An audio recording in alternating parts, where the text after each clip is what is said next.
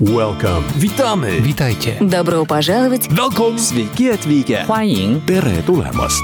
Deutschland und andere Länder mit Anna Lasonczek. Der erste und einzige Podcast in Deutschland, Österreich und der Schweiz, der sich mit interkultureller Kommunikation beschäftigt, spannende Impulse über fremde Länder liefert, entfernte Kulturen näher bringt und erfolgreiche Menschen mit internationaler Erfahrung interviewt. Heute im Gespräch mit Anna Lasonczek, Simon Kittmann. Was, äh, ich bin sehr neugierig, was kannst du so aus deiner Sicht über Polen sagen, wo wir uns kennenlernen? Was, was erlebst du da für Überraschungen? Oder inzwischen wahrscheinlich ist es für dich normal, aber äh, wenn du an die ersten Male denkst, als du dort warst, wo musstest du dich umstellen oder so ein bisschen zumindest äh, mal einatmen, ausatmen nach dem Motto, okay, das ist halt hier so. Kannst du dich noch Ja, ja. an die Zeiten? Ja, definitiv. Also erster Flug nach Polen, kann ich mich sehr gut erinnern. Da war ich, das war auch privaterweise auch der erste Flug nach Polen, also bin da vorher noch nie gewesen. Und ich war in der Zeit davor sehr viel in Rumänien. Und mein Bild war, dass das wahrscheinlich sehr ähnlich ist. Und ich war absolut erstaunt, dass Polen viel weiterentwickelt ist als Rumänien.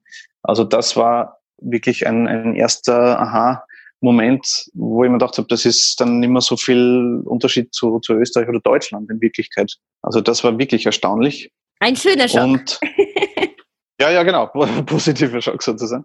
Und ich empfinde auch die Leute extrem positiv und, und nett. Also mir kommt fast vor, die haben weniger Zurückhaltung, als das vielleicht in Rumänien der Fall war.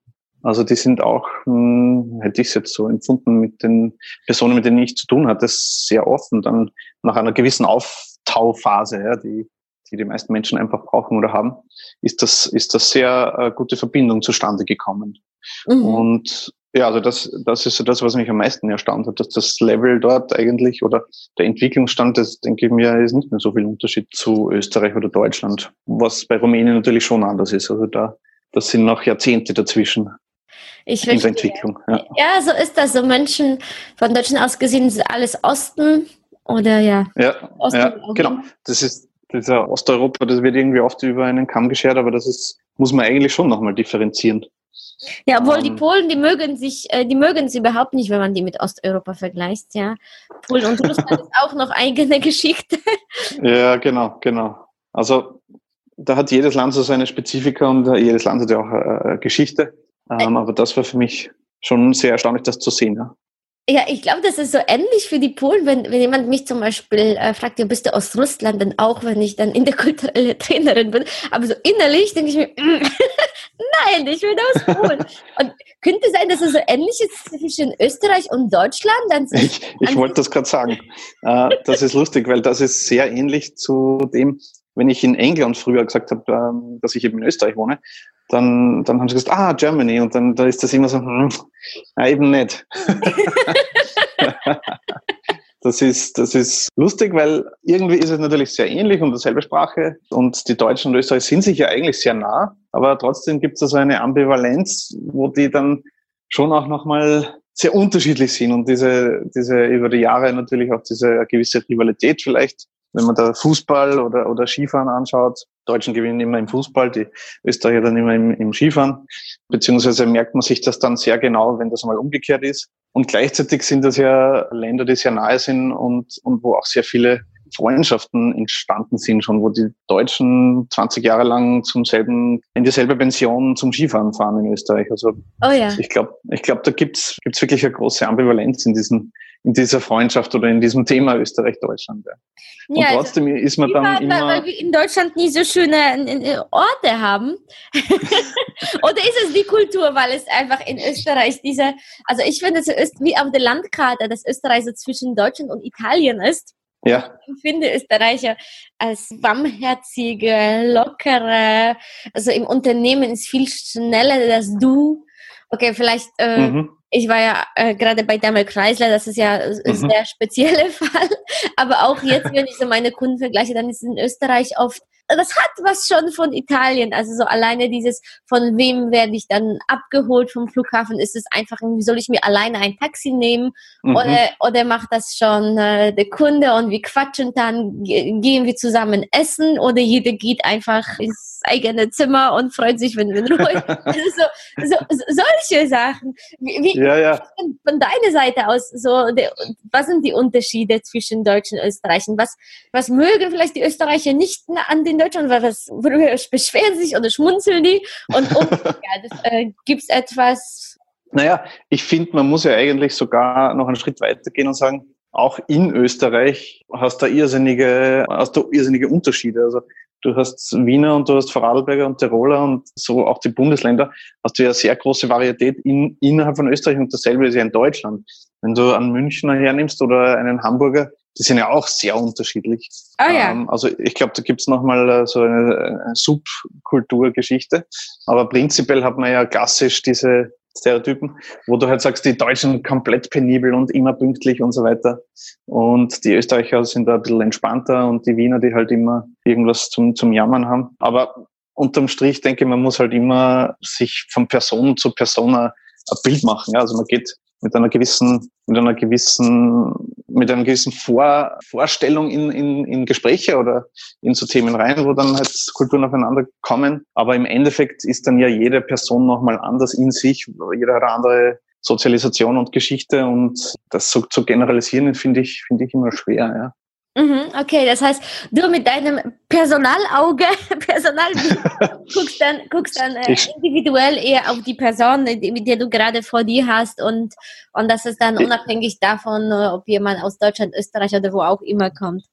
Genau, also das ist das, was ich auch immer so sage. Im Endeffekt kommt es ja auf das Gesamtpaket an und äh, auch wenn ich jetzt in der Auswahl, der Personalauswahl irgendwo einen Lebenslauf habe, kann ich sagen, ähm, mit der Berufserfahrung kommst du hundertprozentig in diesen Job, sondern es ist, das ist ein Teil. Du hast Berufserfahrung, du hast äh, Ausbildung, du hast eine Persönlichkeit, du hast eine Geschichte. Also das spielt ja alles zusammen und wenn unterm Strich alles passt, dann passt. Und so würde ich das auch zum Thema Kultur oder unterschiedliche Kulturen sehen. Das ist ein Teil, aber das, jeder Mensch hat noch so viele andere Aspekte, die da mitfließen, dass das fast schwer ist, finde ich, da zu generalisieren. Mhm. Ja, eine, eine, auf der anderen Seite, ja, werden wir beeinflusst, weil wir gucken uns von unseren Eltern, von den Nachbarn in der Schule.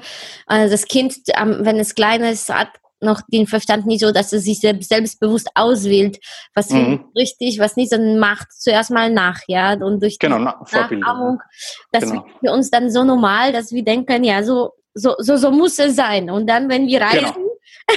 stellen dann wir ändert sich's. okay, die anderen haben es anders gelernt.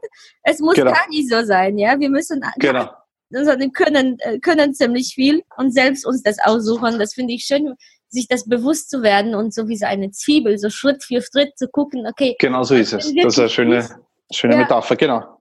Und was ist meine Persönlichkeit, was passt zu mir und was hat mir die Kultur so beigebracht, was vielleicht gar nicht zu genau, mir passt. Ja. Nicht jeder genau. in Deutschland ist so typisch strukturiert. Das ist das, was ich meine. Ja, also der typische Deutsche ist halt sehr genau und penibel und pünktlich und strukturiert, aber du hast sicher genügend Deutsche auch, die das nicht sind. Und das ist für mich genau der Punkt, wo man halt dann differenzieren muss von Person zu Person. Mhm. Genau. Ja, schön. Und dann, du bist ja nicht nur geschäftlich unterwegs, sondern auch privat hast du einige Reisen gemacht. Ich habe von Australien und vorher, bevor wir die Aufnahme gestartet haben, von Tansania gehört. He? Genau, ja. Du da noch erzählen, was du da erlebt hast? Ja, das war auch ein sehr spannender Ausflug. Und so wie ich es vorher schon noch gesagt habe, nach Australien, da verbringst du ja fast einmal einen ganzen Tag im Flugzeug. Und nach Tansania, was, was waren das? das sieben, acht Stunden circa. Also viel, ähm, viel also, weniger. Also ja. viel weniger, aber du steigst aus und es ist eine ganz andere Welt. Und in Australien steigst du aus und natürlich ist auch anders, aber nicht, der Unterschied ist nicht so groß wie, wie in, in Afrika zum Beispiel. Und du, das war bei mir so. Ich bin am Freitag aus dem Büro rausgegangen, habe mich im Flieger gesetzt, bin dann äh, nach Tansania geflogen und bin dann dort ausgestiegen. Und das war richtiger Flash, weil du, du bist gerade noch in deinem Büro, schreibst am Computer E-Mails und dann steigst du da aus, äh, ein paar Stunden später und bist der einzige Weiße und alle schauen dich an. Und das ist schon mal äh, cool gewesen zu, zu sehen, wie das, wie das umgekehrt ist, weil in Österreich ist es ja normalerweise in die andere Richtung. Und dann haben wir dort einfach eine, eine Reise auch gemacht durchs Land. mit öffentlichen Verkehrsmitteln. Also mit, wir haben ganz normale Busse genommen, die halt alle, alle Einheimischen aufnehmen und wo du dann halt mit, mit Hühnern im Bus sitzt, also wirklich mit den Tieren, meine ich. Und Im Bus, die Tiere? Ja, genau, die steigen halt dann ein und die fahren von A nach B und die haben halt ihre Hühner mit, was sie am Markt gekauft haben oder was auch immer. Haben dann auch sehr authentisch übernachtet in, in diesen Pensionen, was teilweise natürlich gar nicht vorstellbar ist vom, vom Standard her. Also teilweise jenseits von Gut und Böse würde ich vielleicht heute gar nicht mehr so machen. Damals war ich noch jung, da war das egal, wo du halt dann schimmelige Bäder ohne Licht und das Bett komplett kaputt war und so weiter. Also das, das ist halt anders, als wenn du in Europa Urlaub machst. Ja, mhm. aber es war extrem bereichernd und einer der Urlaube, der mir auch wirklich, wirklich in, in Erinnerung geblieben ist. Und die Leute waren sehr offen auch dort das, und die geben sich halt auch mit sehr wenig zufrieden. Wenn man, da waren Kinder, die haben Fußball gespielt und der Fußball waren einfach nur zusammengebundene Plastiksäcke. Und die haben den ganzen Tag mit diesem Fußball, den sie sich selber gebastelt haben, gespielt. Und das reicht denen. Die haben einfach so einen glücklichen Gesichtsausdruck gehabt. Das kannst du mit, mit unseren Gameboys und was auch immer vielleicht für einen halben Tag erzielen und dann ist es nicht mehr interessant. Genau, das, mit dem neuesten iPad vielleicht. Ja, ja, ja, genau. Aber auch wieder nur für gewisse Zeit. Und das ja. ist halt schon spannend, was in, in unserer Welt, wir haben einfach alles im Überfluss hier und die sind mit so wenig so glücklich. Das ist, da gibt es auch diesen Spruch, die im Westen haben sie die Uhren und dort haben sie die Zeit. Oh ja, ich ist, liebe diesen das ist, Der ist ganz gut, finde ich, ja. Ja, und da sind wir da auch unterwegs gewesen und dann haben wir zufällig beim Essen in so einem Restaurant, man kann sich Restaurant nicht so vorstellen wie bei uns, das hat eine Hütte, so ein Verschlag, da kocht eine Frau und wenn der Topf leer ist, ist er leer und dann gibt's nichts mehr. Und es gibt auch nur dieses eine Gericht. Auf jeden Fall haben wir dort gegessen und dann ist neben uns ein, ein Lehrer gesessen und wir haben dort übernachtet in diesem Ort.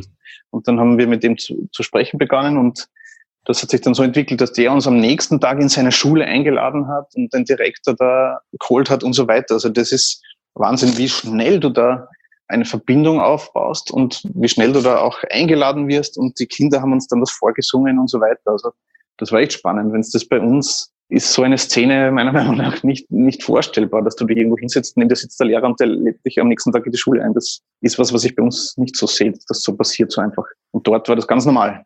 Ja, spannend. Ich habe gerade gedacht, naja, in, in, in Wien wirst du nicht eingeladen in die Schule, weil, weil ja die meisten weiß sind. Aber dachte ich mir, naja, jemand mit dunkler Haut wird auch nicht in die Schule eingeladen, nur weil er dunkle ja, eh. Haut hat. Na, stellst dir mal, stellst dir mal umgekehrt vor. Ein, aus Tansania, einer kommt nach Wien und macht eine Reise und wenn man sich das Szenario einfach umgekehrt vorstellt, kann ich mir, tue mir schwer, dass das dann genauso ablaufen würde. Aha. Was schade okay. ist, was in Wirklichkeit schade ist. Ja.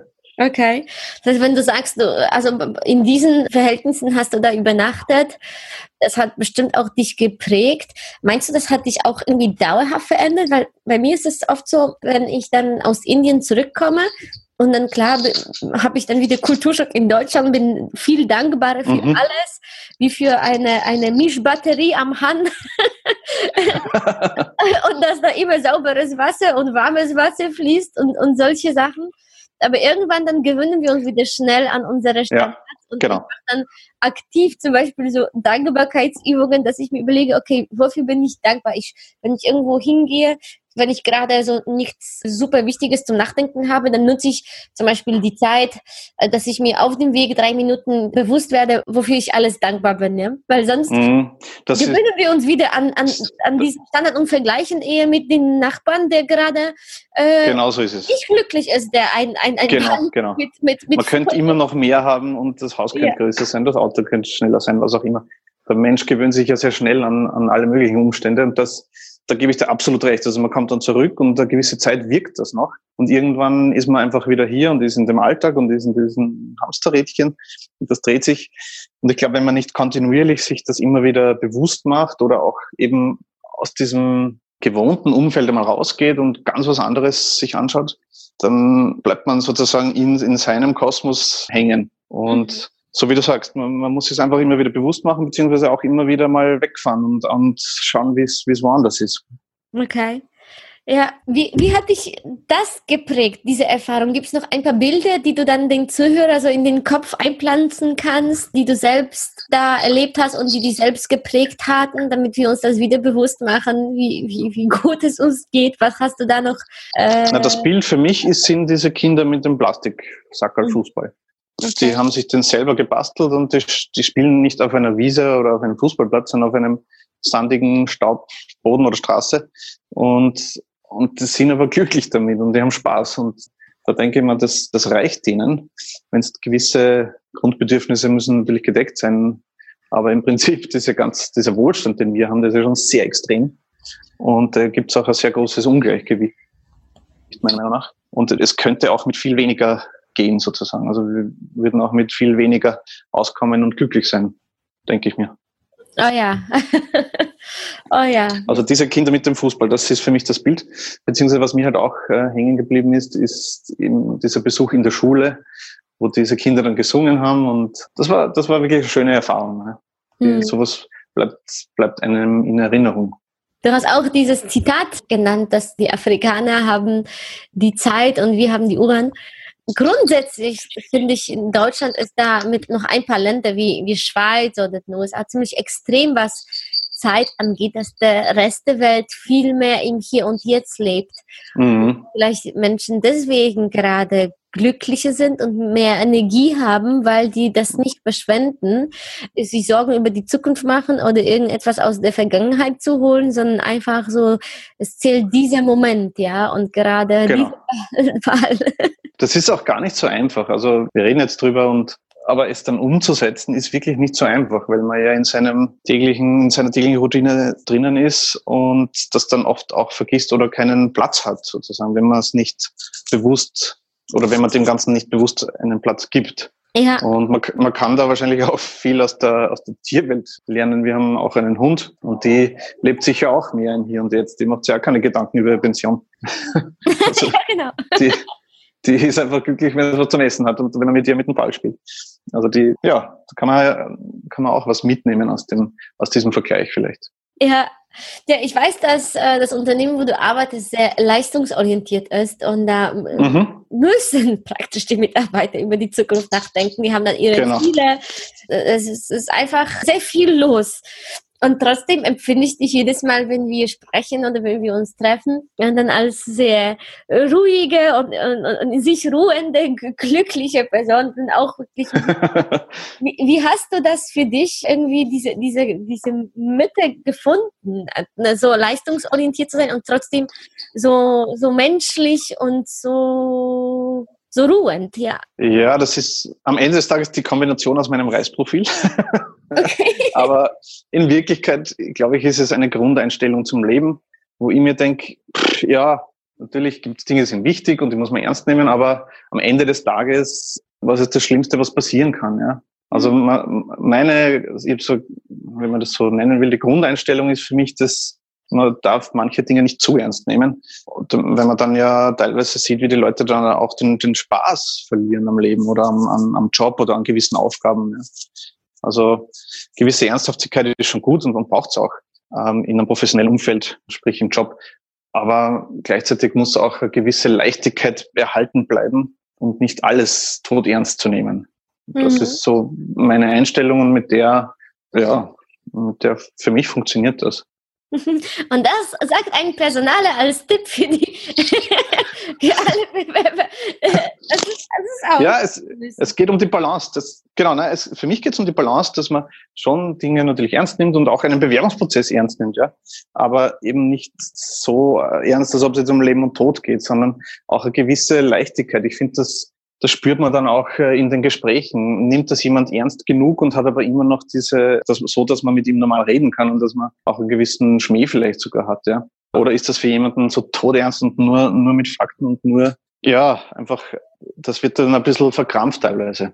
Oh ja. Hm. Ja, das denke ich mir dazu. Okay. Ja, ich weiß auch, dass du ein Kind hast und dass als du dann über gerade deinen Hund erzählt hattest, dann ist mir in den Sinn gekommen, kann es sein, dass das auch ein bisschen deine Einstellung verändert hat und jetzt sich deine Prioritäten geändert haben? Du hast auch zu mir gesagt, dass bei Reisprofilen teilweise ändern sich unsere Werte bei so wichtigen Lebensänderungen oder Schicksalen oder was auch immer. Ja, also wenn man, wenn man, also prinzipiell sollte dieses Profil, dieses Persönlichkeitsprofil ja mehr oder weniger gleich bleiben über die Dauer eines Lebens, außer du hast eben wirklich sehr einschneidende Erlebnisse, dann kann sich das schon ändern. jetzt durch die Geburt von Ben hat sich jetzt, glaube ich, nicht mein, mein Reisprofil stark geändert, aber die, ja, wie soll ich das jetzt sagen, die Themen sind, haben jetzt vielleicht andere Gewichtungen bekommen.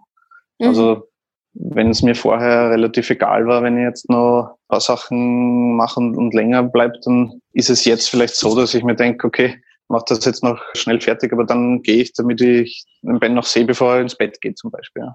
Mhm. Also also auch mehr Balance ich, jetzt im Leben. Ja, genau. Die, die, die Balance ist dann andere. Natürlich verzichtet man dann auch auf, auf viele andere Sachen, die man vorher gemacht hat. Also gerade im ersten Lebensjahr, er ist jetzt ein Jahr letzte Woche geworden. Und das erste Jahr ist meiner Meinung nach, das hoffe ich, das härteste. und da verzichtet man natürlich dann auch äh, im privaten Teil auf, auf viele Sachen, die man vielleicht vorher gemacht hat. Mhm. Wobei es trotzdem noch wichtig ist, das vielleicht für werdende Eltern trotzdem noch wichtig ist, dass man sich gewisse Dinge beibehält und, und äh, sich die Zeit nimmt für gewisse Dinge trotzdem. Weil ob das Sport ist oder Musik ist oder was auch immer, wenn man nur noch, wenn man sich komplett aufgibt und nur noch dem Kind widmet, dann wird man auch gaga im Kopf. Also auch da braucht es einfach eine Balance, die für einen selber passt und stimmig ist. Ja, ja.